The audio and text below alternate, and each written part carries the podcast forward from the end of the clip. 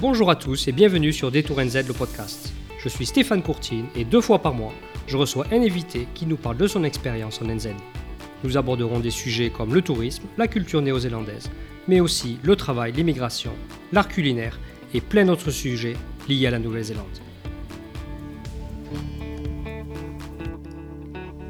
Bonjour et bienvenue pour un nouvel épisode de Détour NZ le podcast. Aujourd'hui, je reçois Grégoire Sieux, qui est le responsable de l'équipe d'agents de voyage chez Détour NZ. Grégoire connaît la Nouvelle-Zélande comme sa poche. Il va pouvoir aujourd'hui nous donner tous les plans pour préparer son voyage en NZ. Salut Grégoire, comment vas-tu? Bonjour Stéphane, ça va bien aujourd'hui et toi? Ouais, ouais, ça va, merci beaucoup. Euh, ben écoute, on va rentrer dans le vif du sujet. Et puis, euh, donc, je, je, vais maintenant te poser quelques petites questions. Euh, mais en premier, j'aimerais savoir pourquoi, pourquoi tu as choisi la NZ en fait? Alors, ce sera un début de podcast assez décevant ici parce qu'en fait, la Nouvelle-Zélande, pour moi, a été un choix par défaut. Un choix qui est en fait sur long terme n'a pas été regretté du tout, mais il faut dire que la première fois que je suis venu ici, c'était un peu par défaut. Pour expliquer ça en okay. quelques mots, je vivais en fait en Italie euh, avec, euh, avec mon ex.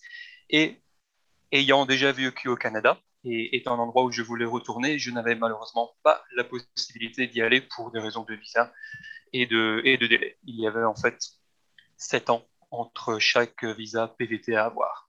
Donc, par défaut, n'étant pas des grands fans des États-Unis ou de l'Australie, on a un peu par défaut, comme je l'ai dit, regardé vers la Nouvelle-Zélande. Le visa étant assez facile à avoir et le pays ayant une bonne réputation en ce qui concerne la possibilité de trouver un travail ou d'exercer mon travail de l'époque qui était photographe de voyage, photographe pour les magazines, alors le choix s'est porté sur la Nouvelle-Zélande et le choix, en fait, n'a pas été regretté et euh, on s'est bien installé ici rapidement avant de euh, commencer à chercher un travail. D'accord, donc en premier, donc, tu étais au, Canada, tu es rentré en Belgique et tu t'es dit, bon, il faut, on va essayer de, de, de, repartir. Donc tu voulais absolument repartir, tu voulais pas rester en Belgique pour, euh, pour, pour, pour retrouver un travail Tu voulais absolument repartir? Effectivement, bon, c'était pas vraiment plutôt un désamour que la Belgique plutôt qu'un amour du voyage lui-même. Donc, c'était plutôt l'envie de partir que le manque d'envie de rester. Mais effectivement, ayant beaucoup voyagé, la Belgique et le Canada n'ayant été que, que des étapes parmi d'autres, avec l'Italie, la Norvège et d'autres, on a cherché effectivement avec mon ex un moyen de, de voyager ensemble et de vivre ailleurs ensemble, en fait, de s'expatrier. Oh, génial, génial. Et l'anglais, donc tu, tu étais déjà, euh, tu parlais anglais facilement déjà ou c'était quelque chose que tu as, as, dû apprendre sur le tas ici? C'est quelque chose que j'ai eu à, tendance à oublier avec les années, euh, mon niveau d'anglais en arrivant, mais en fait, il était déjà assez bon. Quand j'ai vécu au Canada, comme tout le monde, et parce que j'étais jeune, j'avais 19 ans, j'ai choisi la facilité avec Montréal, qui est bien évidemment francophone, mais je serai toujours reconnaissant de ma patronne de l'époque qui, sachant que mon anglais n'était pas encore excellent à 19 ans, m'a mis en fait, travaillant dans un bar, euh, directement au service de la clientèle dans un secteur touristique et donc très très anglophone de la ville.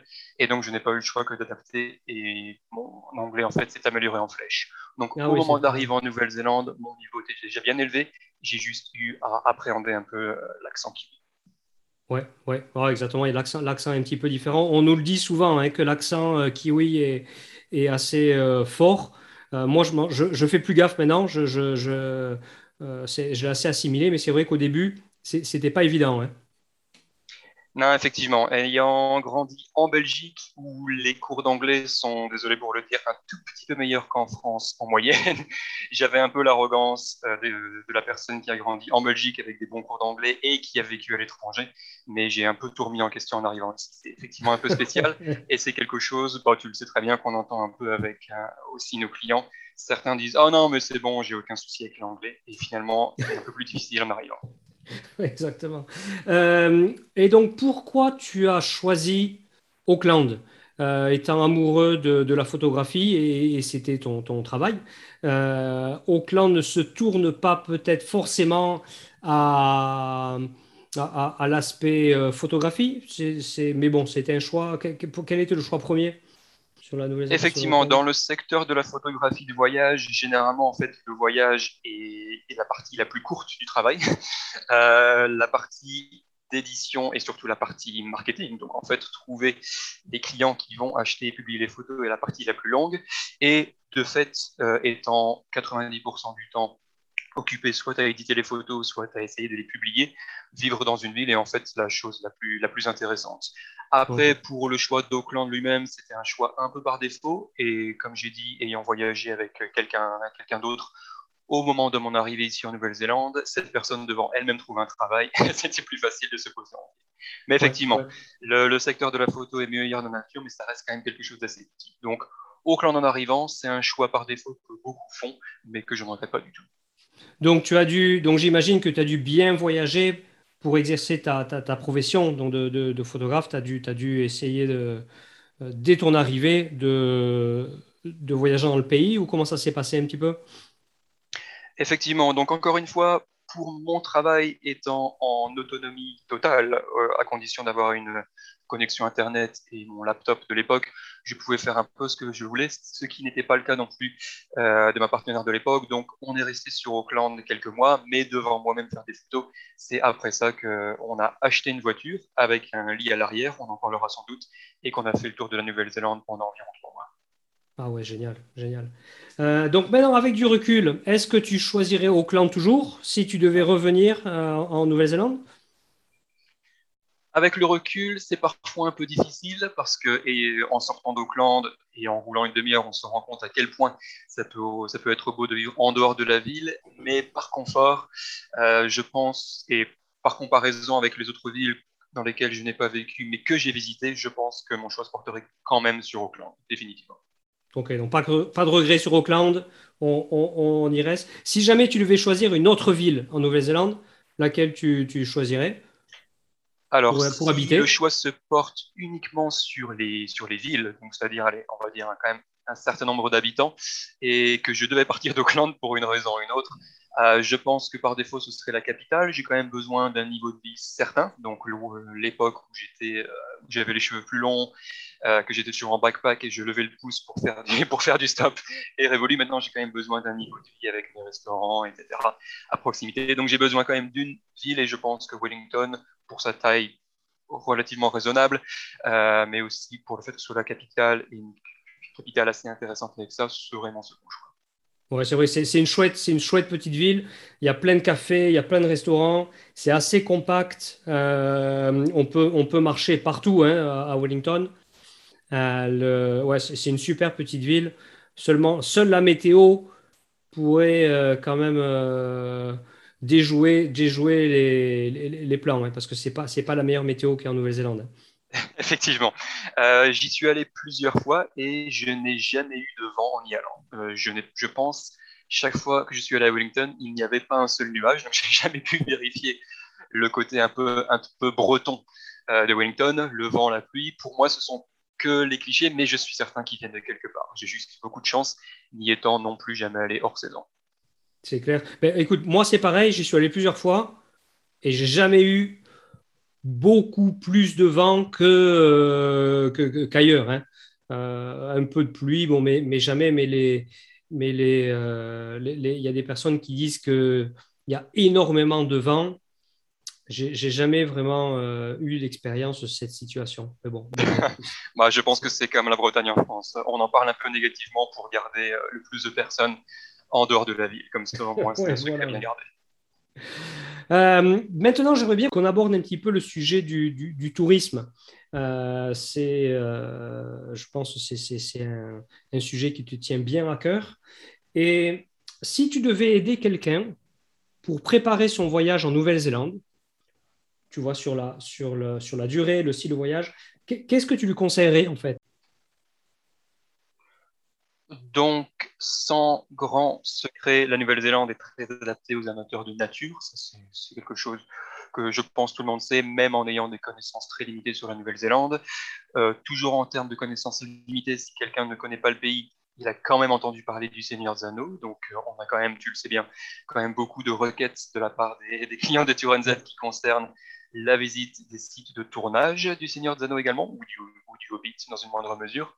Et donc. Et tu en, as fait, toi, hein je te couvrir, mais tu en, as fait de ces sites-là, hein tu en as visité? Effectivement, donc On ne va pas en parler négativement, évidemment, parce que certains sont encore là et bien là, toujours très jolis. Euh, la plupart, en fait, ayant eu des retours post-voyage de, la part de, de la part de nos voyageurs aussi, je peux dire que c'est parfois un peu difficile de voir exactement où les choses ont été filmées. Ça reste un endroit sauvage, il faut trouver le bon angle, mais la Nouvelle-Zélande, tout en gardant le site sauvage, a quand même bien réussi à pérenniser un peu l'histoire. Je parle notamment de Hobbiton, mais aussi des quelques sites qu'on trouve euh, dans la capitale, à Wellington. Oui, ouais, il y en a quelques-uns. Et puis, il y a, le, il y a deux musées euh, vraiment dédiés au, au, Seigneur des Anneaux. Euh, c'est celui de Wellington, le, le, musée de. Euh, comment il s'appelle euh, C'est la Weta Cave. voilà, Weta Cave, exactement, qui, où, il y a plein d'artifices et puis plein de, d'informations sur le Seigneur des Anneaux. et il y a maintenant aussi le même à Auckland. Hein. Tu as entendu parler de ça? Ça a ouvert il y a quelques mois? Sans avoir pu encore le visiter, ce qui est dommage pour être euh, dans, dans, ma propre ville maintenant. effectivement, j'en ai entendu parler, mais j'ai pas encore eu la chance de le visiter. Euh, donc, pour une personne qui veut venir en, Nouvelle-Zélande, combien de temps tu, tu, tu, tu, dirais il faut, il faut quand même euh, s'accorder? Alors, ça, c'est un peu la partie sensible du voyage, et encore une fois, une partie qu'on aborde souvent avec nos voyageurs chez les Tour Z, c'est l'impossibilité évidente pour la plupart des gens de pouvoir venir plus de trois semaines. Généralement, trois semaines, c'est un maximum. Ça inclut, euh, ça inclut évidemment le vol, qui fait environ une trentaine d'heures, donc on va compter, on va compter deux jours. Donc le temps sur place, c'est difficile de faire beaucoup plus que deux semaines et demie. Après, la Nouvelle-Zélande, en termes de distance, en termes de budget, mais surtout en termes de beauté, de souvenirs, c'est le voyage d'une vie. Donc, c'est effectivement, s'il y a la possibilité à un moment de la part de nos voyageurs de venir pour un mois, je pense que c'est la durée idéale pour des personnes qui se doivent de revenir au travail. évidemment, la façon dont j'ai visité moi-même le pays en trois mois, en pouvant faire les deux îles et en visitant virtuellement tous les sites d'intérêt au travers de ces deux îles, ça reste le mieux, mais en restant réaliste et en pensant que la plupart des personnes ont effectivement un temps limité. Si ces personnes peuvent se permettre au moins trois semaines entières, 21 jours sur place, idéalement quatre, ce serait ce que je conseillerais pour faire les deux îles. Ouais, ouais, tout à fait. Trois semaines, trois semaines, quatre semaines, c'est quand même le minimum. Hein. Le temps que tu arrives, tu te reposes un petit peu. Euh, et ensuite, on, you know, tu, pars sur la route et tu fais, les deux îles parce qu'il faut. C'est dommage de, venir en Nouvelle-Zélande et, seulement de se concentrer sur une seule île. Euh, c'est primordial de, faire les deux îles. Oui, bah, j'imagine qu'il y a beaucoup de nos auditeurs qui seront aussi de Nouvelle-Calédonie ou de Tahiti, de la Polynésie française.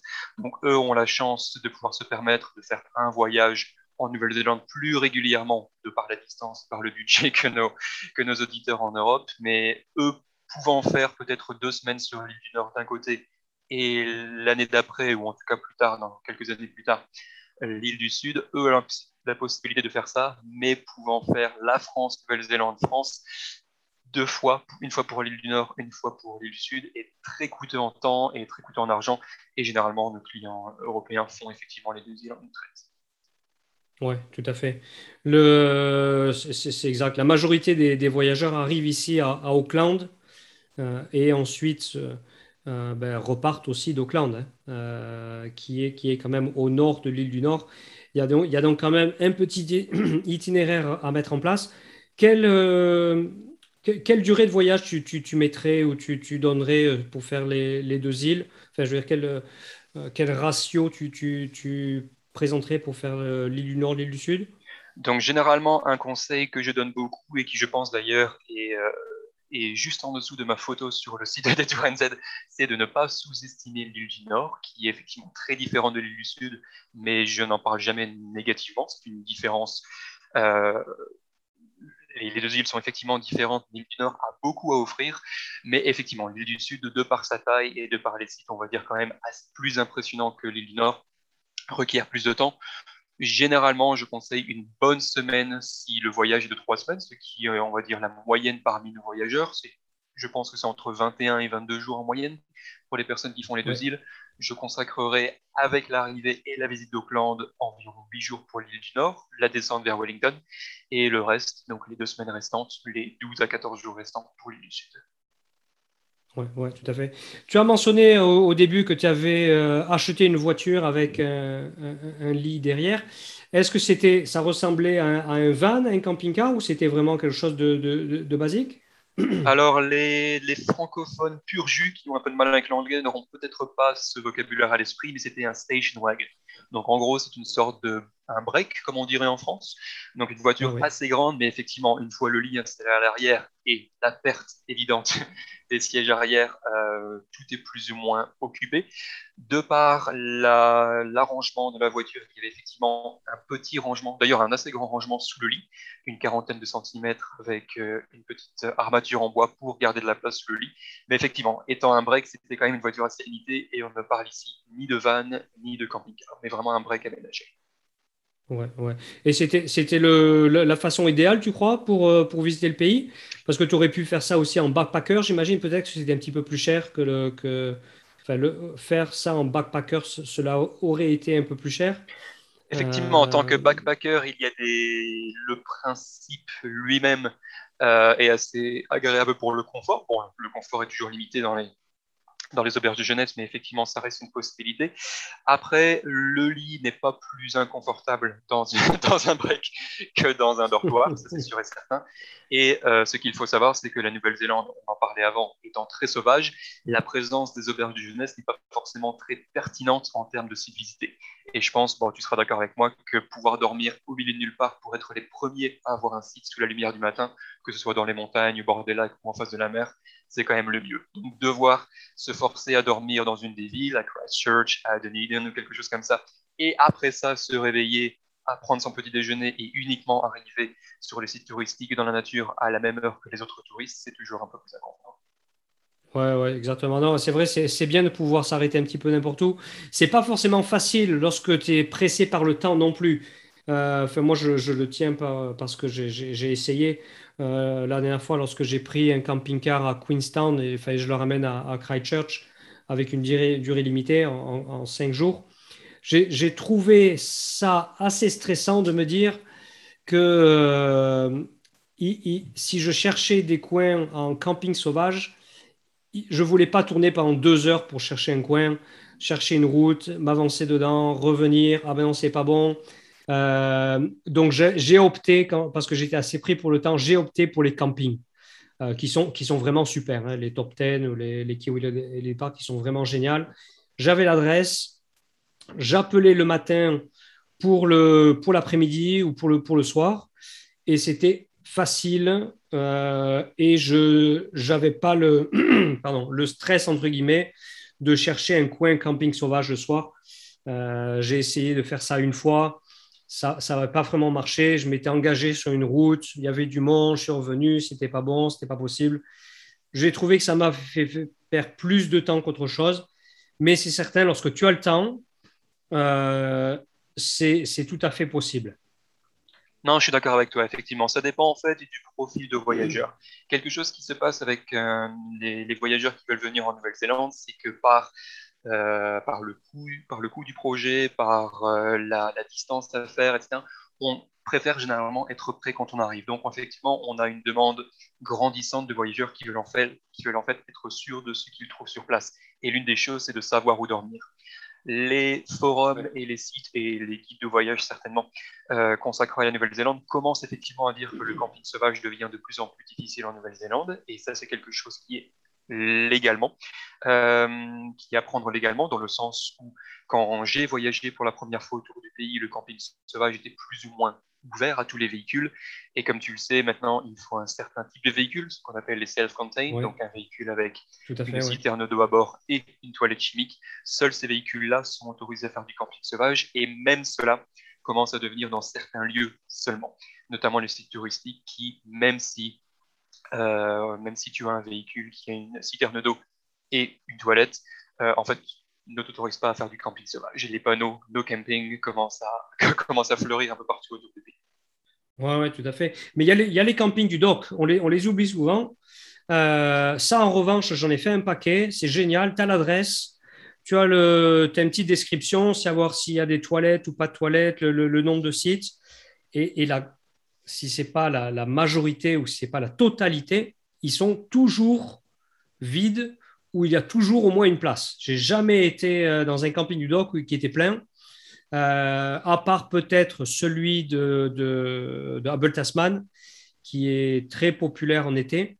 Mais, mais la grande majorité sont vraiment euh, sont, chouettes. Hein. On, est, on est en pleine nature et on a une adresse, on sait où aller. On n'a pas à, prendre une route, s'arrêter, revenir, se mettre sur le bas-côté. c'est safe.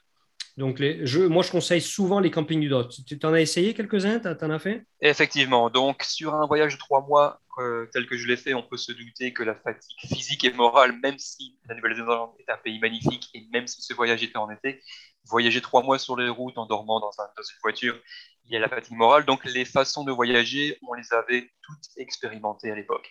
Bien sûr, on a essayé les hôtels, parfois même des hôtels assez confortables. Une fois toutes les deux semaines environ, on s'autorisait une petite pause de luxe. Euh, on prenait de temps en temps un dortoir et effectivement, la majorité était tout de même en camping, en camping sauvage, en camping payant pour avoir les infrastructures, c'est toujours conseillé, mais aussi les campings doc. Le département de la conservation a fait ça avec un but louable qui n'est pas forcément celui d'aider absolument, mais surtout d'empêcher les gens de faire du vrai camping sauvage et donc la possibilité de, polluer en fait. Mais l'initiative, même si elle n'est pas entièrement faite pour aider les gens, mais plutôt pour les empêcher de faire quelque chose d'autre, euh, en fait se révèle vraiment payante parce que ces campings, comme tu le disais, sont très peu chers. Euh, je pense qu'à présent, en 2021, aucun n'est vraiment gratuit. C'était le cas à l'époque. Maintenant, il faut quand même avoir quelques dollars par personne par nuit.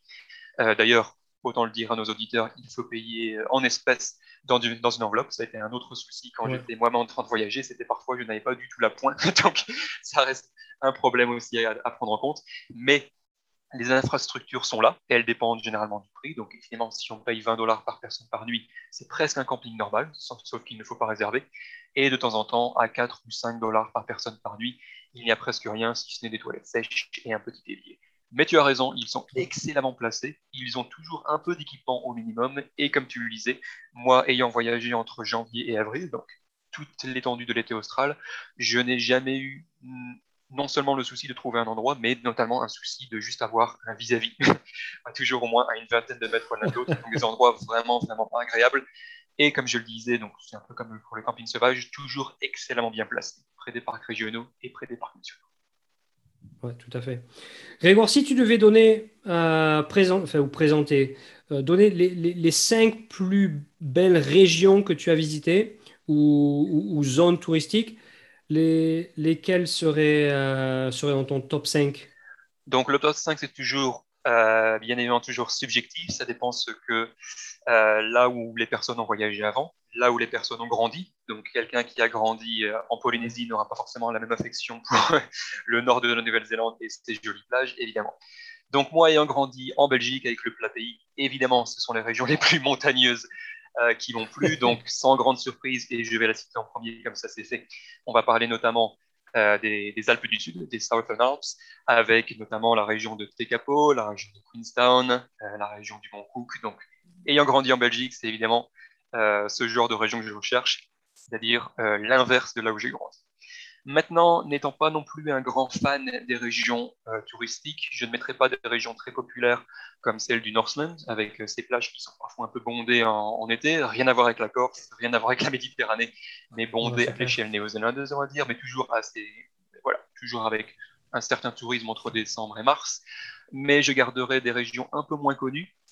La région d'Abel Tasman Évidemment, le nom d'Abel Tasman lui-même avec le parc national fait référence au tourisme et vu qu'il est impossible de ne pas réserver un camping à cette période, il, est légalement obligatoire de faire de réserver un camping. J'en ai fait les frais en ayant une amende parce que je n'étais juste pas au courant quand moi-même j'étais backpacker. Euh, cette région est très touristique, mais l'extrême nord de l'île du Sud, ce qu'on appelle Golden Bay, euh, est effectivement très peu touristique. Euh, la région est tellement isolée que c'est un aller-retour. il n'y a pas de possibilité que de prendre la route et de prendre la même pour revenir. Et elle mène à une des plus belles plages de Nouvelle-Zélande, à mon avis. Pas la plus paradisiaque, mais la plus impressionnante, qui est euh, Beach. À l'extrême inverse, dans le sud de l'île du Sud, on a les Catlins, une région très très pluvieuse. Donc, s'il en faut une, c'est celle-là, encore plus que le reste du pays. Mais justement, avec euh, de par la pluie, on a notamment les paysages qui en ressortent. C'est des paysages absolument verdoyant. C'est d'ailleurs un parc forestier avec beaucoup de cascades, donc vraiment très frais, très joli, et une côte avec beaucoup de phoques, des lions de mer et les dauphins lecteurs qui sont très rares. Oui, la faune, la faune est exceptionnelle, cette côte-là. Effectivement.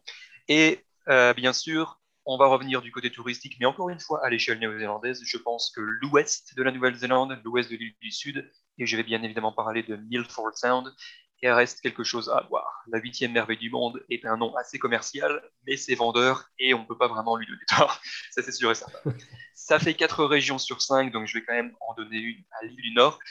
Bien sûr, ce n'est pas la plus impressionnante, mais j'ai quand même un amour un peu particulier pour la région de Matamata. Donc, si les auditeurs ne savent pas où c'est, je pense que le nom de Hobbiton leur parlera quand même un peu plus. Donc la région de Beaton, pas très loin d'Auckland, à deux ou trois heures, mais surtout c'est un paysage très verdoyant, fait de campagne, donc c'est bien moins impressionnant que l'île du Sud. C'est un peu plus plat, c'est fait de collines telles qu'on peut se les représenter dans le Seigneur des Anneaux, vu que c'est la région qui est très vallonnée. Mais aussi mhm. un peu de relief, notamment du côté de, euh, des Kaimai Ranges, donc euh, la petite chaîne de montagne qui sépare Matamata de la ville de Toranga et de la plage.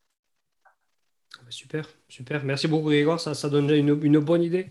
Déjà, lorsque j'imagine certaines personnes vont essayer de construire un petit peu un itinéraire ou, se faire une idée, euh, c'est bien d'avoir le top 5 d'une personne qui connaît bien le pays. C'est toujours, euh, toujours intéressant. Euh, maintenant, j'aimerais qu'on change un petit peu de sujet pour finir cette, émission et qu'on parle un petit peu de gastronomie en NZ. Encore, c'est une question récurrente hein, euh, qu'on a par, les, voyageurs qui, souhaitent venir en Nouvelle-Zélande. Ils se demandent, OK, quels sont les plats principaux? Quelles sont les régions où on peut bien manger?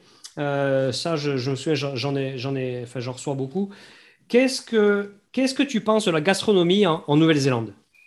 Générale, de façon générale. Alors, de façon générale, ça va être un peu difficile parce que la Nouvelle-Zélande, il faut bien le dire, n'a pas vraiment sa propre gastronomie. Il y a effectivement des plats locaux, mais toute personne qui me demandera avant de voyager dans quel restaurant néo-zélandais s'arrêter, je serai bien incapable de répondre. L'avantage de cela, parce que ça semble une idée assez négative pour l'instant, l'avantage de ça, c'est que la Nouvelle-Zélande, en fait, préfère euh, être influencée, ce qui n'est pas d'ailleurs un problème. La Nouvelle-Zélande est très influencée par la cuisine asiatique, ça on peut surtout le voir dans, les villes. On a des restaurants qui sont, on va dire, bien meilleurs qu'en Europe en ce qui concerne la gastronomie asiatique, la cuisine asiatique en général, avec euh, notamment la cuisine chinoise, évidemment fort représentée, mais également, euh, également japonaise, tous les autres pays euh, de cette région du monde. Après, effectivement, les plats... Indiens aussi, il y a beaucoup de cuisine indienne. Hein. Et beaucoup de cuisine indienne, effectivement. Euh, après, la cuisine locale a beaucoup de mal à émerger, sauf si on met le prix. C'est une des choses qui est un peu euh, difficile d'entendre, c'est qu'il est très difficile de manger quelque chose de local sans que ce soit un chef qui, en fait, a appris le métier ailleurs, est revenu en Nouvelle-Zélande et fait de la cuisine, certes locale, mais à la sauce de là où il a, où elle a appris la cuisine. Donc, un petit bistrot, comme on pourrait dire, un petit bistrot du sud-ouest de la France ou de Provence, très difficile, voire impossible à trouver. Il reste des spécialités. Il y a le cliché, mais le cliché vrai, de l'agneau, de l'agneau néo-zélandais. Euh, pour un pays qui est connu pour avoir deux, îles, euh, malheureusement, les fruits de mer ne sont pas aussi bien représentés qu'on l'aimerait, mais à Auckland, au marché aux poissons, et bien évidemment à Kaikoura, sur la côte est de l'île du Sud, Là, on peut y trouver notamment ce qu'ils appellent ici le crayfish, donc euh, la langouste, et euh, des bons fruits de mer en général. Après, effectivement, ce n'est pas une destination qui est elle-même faite pour la gastronomie, mais si on se concentre sur l'œnologie, euh, la Nouvelle-Zélande, c'est un pays qui est très surprenant pour la qualité de son vin.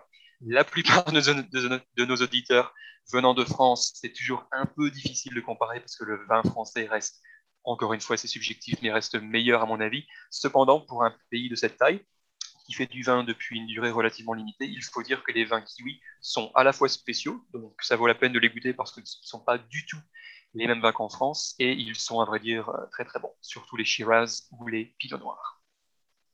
Ouais, et, le Sauvignon blanc euh, pour, les, euh, pour, les vins, pour les vins blancs, qui, qui, sont très renommés euh, au, niveau au niveau mondial. Hein. Effectivement, je pense qu'on commence en termes de qualité en termes de réputation à dépasser l'Australie. Vu le travail qui est fourni, ça me semble bien mérité. Ouais, ouais, tout à fait. Le seul petit c'est qu'ils sont chers. mais ça, c'est, je crois que c'est fait parce que la, les, taxes au niveau alcool sont, sont assez élevées. donc c'est vrai qu'une bouteille de vin, si on veut avoir une, une, bouteille de vin assez correcte, il faut quand même regarder entre, entre 15 et 25 dollars au minimum pour, pour une bouteille juste correcte. Effectivement, donc là où quand j'étais en Belgique ou en France, parce qu'en Belgique, euh, c'était évidemment, bien évidemment, une bouteille de bière que je ramenais une soirée.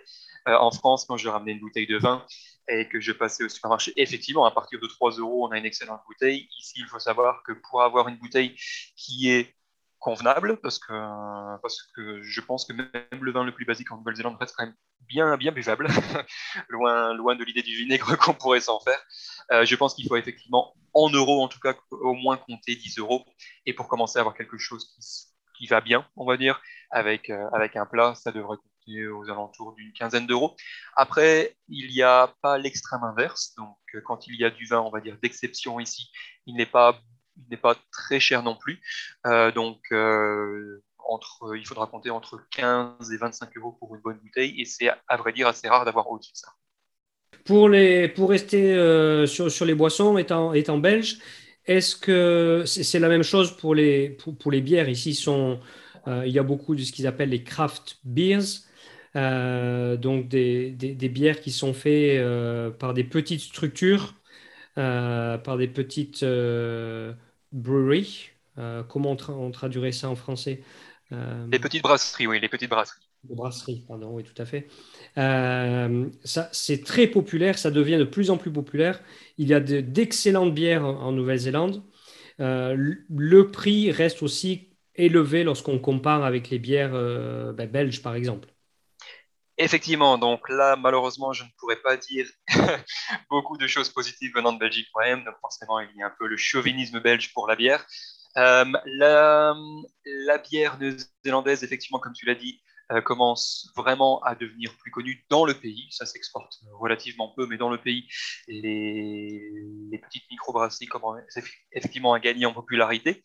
Les microbrasseries, évidemment, veulent réussir, et pour réussir, il faut, euh, il faut faire ce que la clientèle demande. Et malheureusement pour moi, ça c'est un coup purement personnel, la, la mode est au ce qu'on appelle les IPAs, les Indian Pale Ale, qui n'est pas du tout mon style de bière. C'est une bière un peu euh, on va dire, citrus.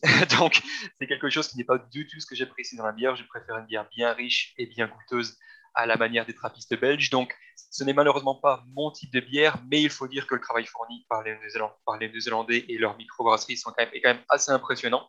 Et encore une fois, comme d'habitude, bien que ce ne soit pas la plus grande ville du pays, mais la troisième, je pense. C'est encore une fois Wellington qui se distingue à ce niveau-là. Ils ont énormément le, ratio de microbrasserie par habitant est quand même assez impressionnant. Ouais, ouais. J'imagine qu'il ne faut pas avoir autant de matériel qu'un vignoble. Les gens n'ont pas besoin d'avoir autant de vignes pour pouvoir faire du, de, la, de la bonne bière. Euh, donc peut-être que c'est pour ça qu'il y a plus de microbrasseries que de, que de vignoles dans cette euh, région-là. Quoique disant, au nord de Wellington, il y a quand même de belles régions euh, euh vino-viticoles. Hein. Effectivement, on a toujours tendance à penser, ou en tout cas quand on se renseigne un peu, que c'est vraiment dans le nord et dans le centre de l'île du Sud. Euh, on pense notamment à Marlborough, donc euh, pas très loin de la pointe nord de l'île du Sud que se font tous les vins, mais les vins de Martinborough, le, nom est presque pareil, donc il ne faut pas confondre, les vins de Martinborough, effectivement, dans, le sud de l'île du Nord, donc en fait, dans une région relativement similaire aux autres, si ce n'est qu'il y a le détroit de, Cook entre les deux îles. Euh, effectivement, également du très bon vin. Mais la Nouvelle-Zélande a un très bon futur, je pense, en termes de boissons. On leur souhaite juste de se mettre au niveau aussi en termes de gastronomie, qu'il y ait plusieurs chefs influents qui commencent à faire une, une cuisine néo-zélandaise euh, reconnaissable, typique, et qui évidemment s'exporterait mieux. Euh, et juste le dernier point euh, sur lequel on peut parler, c'est quand même au niveau, au niveau prix. On n'a pas parlé des prix du tout. les prix de la Nouvelle-Zélande, les prix les prix de la location d'un camping-car, les prix d'un hôtel, du, restaurant, de, la nourriture. Qu'est-ce que tu pourrais en dire là-dessus en, deux mots? Donc effectivement, les prix peuvent paraître souvent impressionnants. Ce qu'il faut savoir déjà, c'est qu'ici, le dollar néerlandais n'a pas du tout le même taux de change que le dollar américain. Donc voir le signe dollar à côté d'un prix en faisant les premières recherches pour euh, le futur voyage de nos éditeurs peut être un peu trompeur parce qu'il y a une différence relativement marquée. Ce n'est pas du simple au double, mais sans être totalement en fait, je pense qu'on a une trentaine de pourcents de, de différence. Après, la Nouvelle-Zélande euh, reste un pays assez cher pour ceux qui y vivent comme pour ceux qui la visitent. Donc, si ceux qui pensent que louer un camping-car est relativement cher, ce n'est pas moins cher pour les, pour les, locaux. Donc, effectivement, il y a un prix certain. La Nouvelle-Zélande ayant son niveau de vie, il faut effectivement s'attendre à avoir un budget certain. Il est possible toujours de voyager en Nouvelle-Zélande pour un prix raisonnable, bien sûr, avec des prestations limitées. En ce qui concerne pour la majorité de nos voyageurs et donc de nos auditeurs, généralement, ils préfèrent, vu euh, vu ce que ce voyage coûte en termes de temps, en termes d'engagement, euh, jouer sur la sécurité, c'est-à-dire avoir un véhicule fiable. Pour avoir un véhicule fiable en haute saison, effectivement, la Nouvelle-Zélande ayant beaucoup de mal en fait à faire venir des véhicules neufs de l'étranger, notamment du Japon, c'est un prix qui va s'en ressentir sur la facture finale. Euh, mais bon, pour être dans, un pays aussi développé et à la fois aussi isolé que la Nouvelle-Zélande, ça coûte quand même euh, une somme certaine. Donc il faut s'y attendre en préparant le voyage. Comme j'ai dit, il y a toujours des alternatives pour les plus petits budgets, mais ça reste quelque chose à garder euh, en ligne de compte.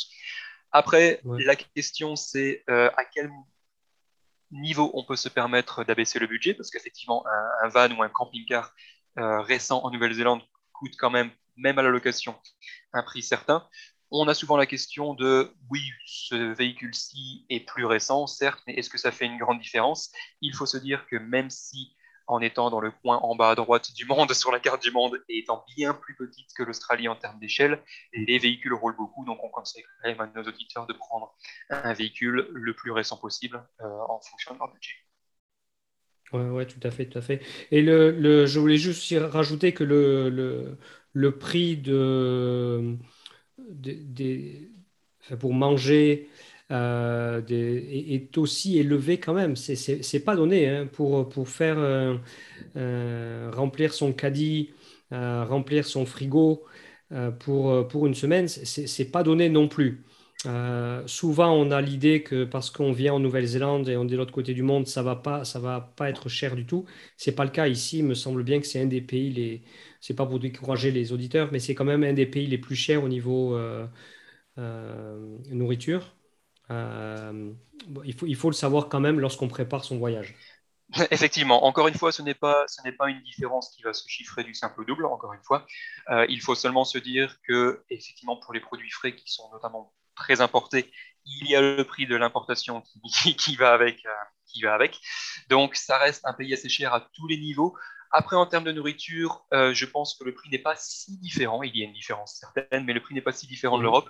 La différence qui peut se ressentir, c'est qu'à prix égal, la qualité change. À prix égal, la qualité change. Donc, si on veut se faire un peu plaisir avec le restaurant, là, ça devient plus cher. Au supermarché, ça reste quelque chose d'assez abordable, mais les prix en France ne sont pas forcément euh, peu chers non plus, donc ça reste assez comparable. Mais effectivement, à, à prix égal, la qualité n'est pas forcément égale. Donc ça, il faut le savoir. Après, ce qui fait bien plaisir en Nouvelle-Zélande et ce qui peut se trouver dans n'importe quelle ville ou village ou hameau, c'est le concept de takeaway, qui est très anglo-saxon et qu'on n'a pas vraiment en Europe. On a la livraison, il y a bien évidemment des takeaway où on peut juste passer et prendre son plat, mais la culture de manger sur place est quand même très très développée en Europe. En Nouvelle-Zélande, généralement, les plats, les, les dîners sont très expédiés. Et forcément, avec ça, on a la culture du takeaway. Donc en fait, juste prendre son plat et s'en aller, en étant backpacker, en ayant un camping-car, en ayant un van, ce n'est pas un problème du tout, c'est même d'ailleurs un avantage à un certain niveau. Donc on conseille ça, et généralement, euh, le prix du takeaway est euh, très très abordable, avec une bonne qualité également. Oui, tout à fait. Super Grégoire, bah, écoute, merci beaucoup pour, euh, pour nous avoir accordé ces, ces, ces 30 minutes euh, c'était vraiment très sympa de te parler, de, nous avoir fait découvrir la, Nouvelle-Zélande. Euh, je te souhaite une bonne semaine et puis je suis sûr qu'on aura l'occasion de se refaire un podcast d'ici bientôt pour parler d'autres sujets sur la Nouvelle-Zélande. Effectivement, on a juste abordé quelques points. Je suis certain que nos auditeurs auront beaucoup d'autres questions à tous les niveaux. Donc je serai heureux de reparler avec toi une autre fois pour aborder un autre sujet. Bonne semaine à toi aussi et à très bientôt alors. Merci pour avoir écouté Détour NZ le podcast. Si vous habitez en Nouvelle-Zélande et souhaitez y participer, envoyez-moi un email à stéphane.detourenz.com. Je vous souhaite à tous une excellente semaine et à très bientôt pour une nouvelle émission.